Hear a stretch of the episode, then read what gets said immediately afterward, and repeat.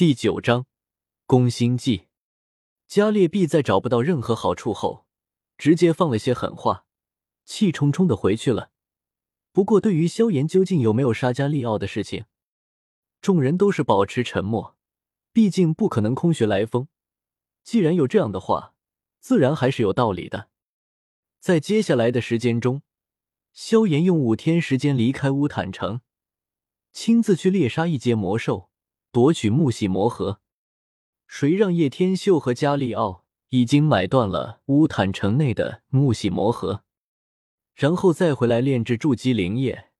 叶天秀也算过了，萧炎将会闭关一头半个月。叶天秀买断木系魔核，当然不仅仅是拖萧炎时间这么简单。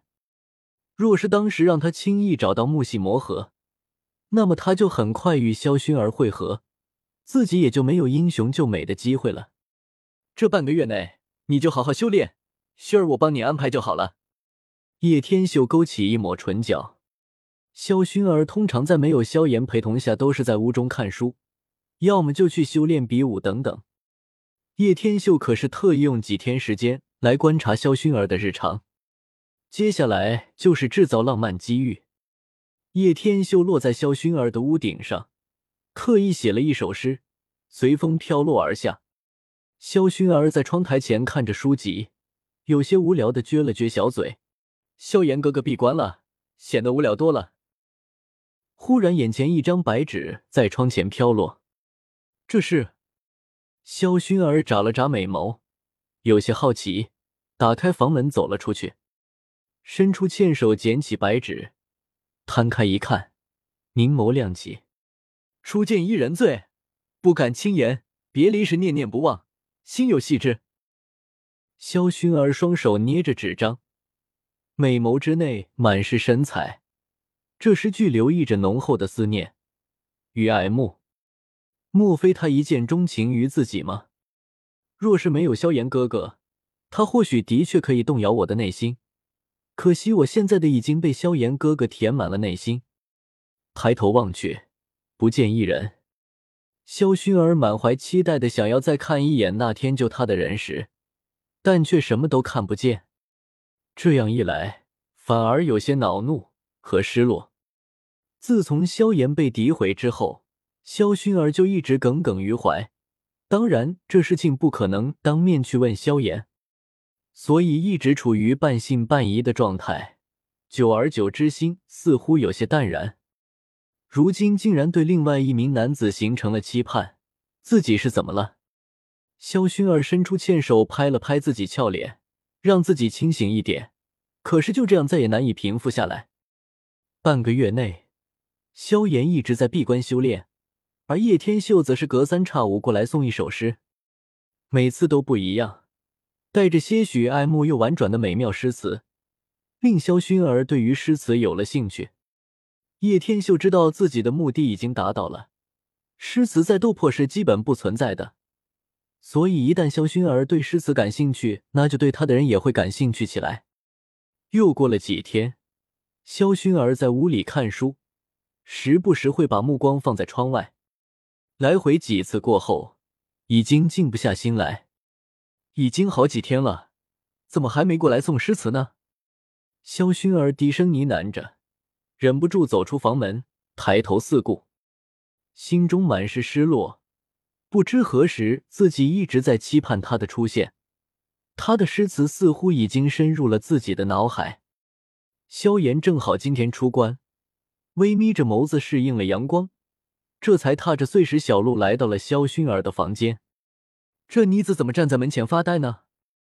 萧炎走到他身旁，伸出手掌揉了揉他的青丝。啊！想得出神，萧薰儿回过神来，这才注意到原来是萧炎闭关出来了。萧炎哥哥，看到萧炎出现在自己身后，萧薰儿精致淡雅的俏脸上总算浮现一抹欣喜，笑盈盈道：“只是这个欣喜似乎少了许多，是自己期待转移了吗？”在门前傻站着什么？萧炎有些诧异问道。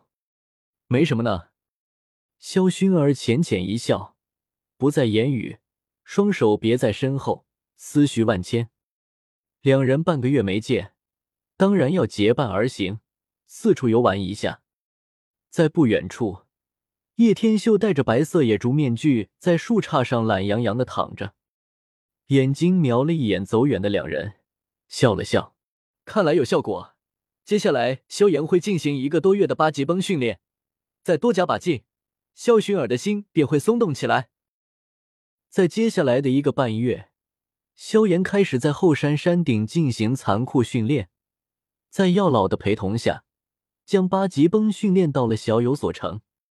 而在这段时间内，叶天秀送的诗词转变为七八天甚至十天一次，导致萧薰儿更加期盼起来。这样逐渐拉大的期盼，越发对此人好奇不已。持续了一个半月后，萧薰儿如同精灵一般，轻盈跃上了一棵大树上，小心翼翼的等着。今日他一定要等到那人的出现。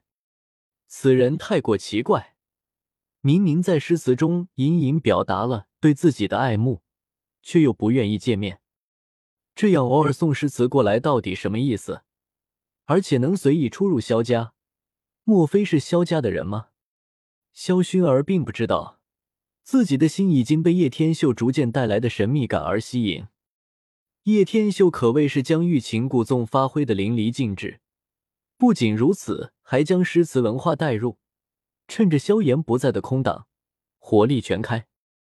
若是在这个空档拿不下萧薰儿，那么在萧炎有空的时候，更别想了。叶天秀早已注意到了萧薰儿在另一处树杈处，不过还是将计就计，来到了萧薰儿的屋顶上。出现了，萧薰儿终于看到了叶天秀的身影，心头忍不住涌现一抹喜色，精致淡雅的面容也是难得浮现笑意。回过神来，萧薰儿不由得一愣，自己这是怎么了？这种期盼的喜悦感不应该在萧炎哥哥身上才会出现的吗？你是何人？萧炎本来正准备去把筑基灵液拿去拍卖，不过正巧经过萧薰儿的房间，看到一人鬼鬼祟祟在屋顶，连忙呵斥一声：“萧炎哥哥！”萧薰儿眨了眨眼，俏脸浮现一抹愕然，这下如何是好？萧炎哥哥一定是以为此人是加害于自己的。不行，我一定要告诉他。